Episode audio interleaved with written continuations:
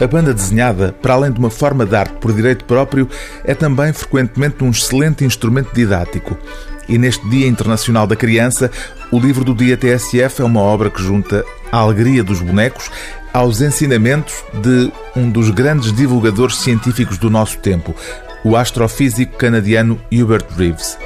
O autor do best-seller mundial Um Pouco Mais de Azul, onde explica a complexa relação que temos com as estrelas, é simultaneamente autor e personagem neste álbum de banda desenhada dedicado à biodiversidade. Em Hubert Reeves explica a biodiversidade, este avozinho a quem já chamaram o poeta das estrelas conta aos mais jovens, em linguagem coloquial, a importância deste conceito científico fundamental e sublinha a urgência de proteger todos os seres vivos. Defender a biodiversidade é defender o futuro do planeta Terra, explica Hubert Reeves. Acompanhando um grupo de crianças numa visita de estudo, o astrofísico vai desafiando histórias e alertas importantes para a defesa da biodiversidade.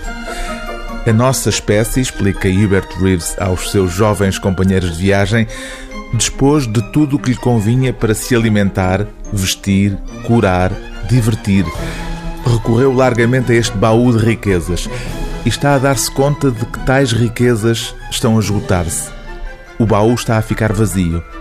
Na fantástica espiral da biodiversidade, a nossa espécie, o Homo sapiens, é a única a poder tomar consciência da situação que provocou.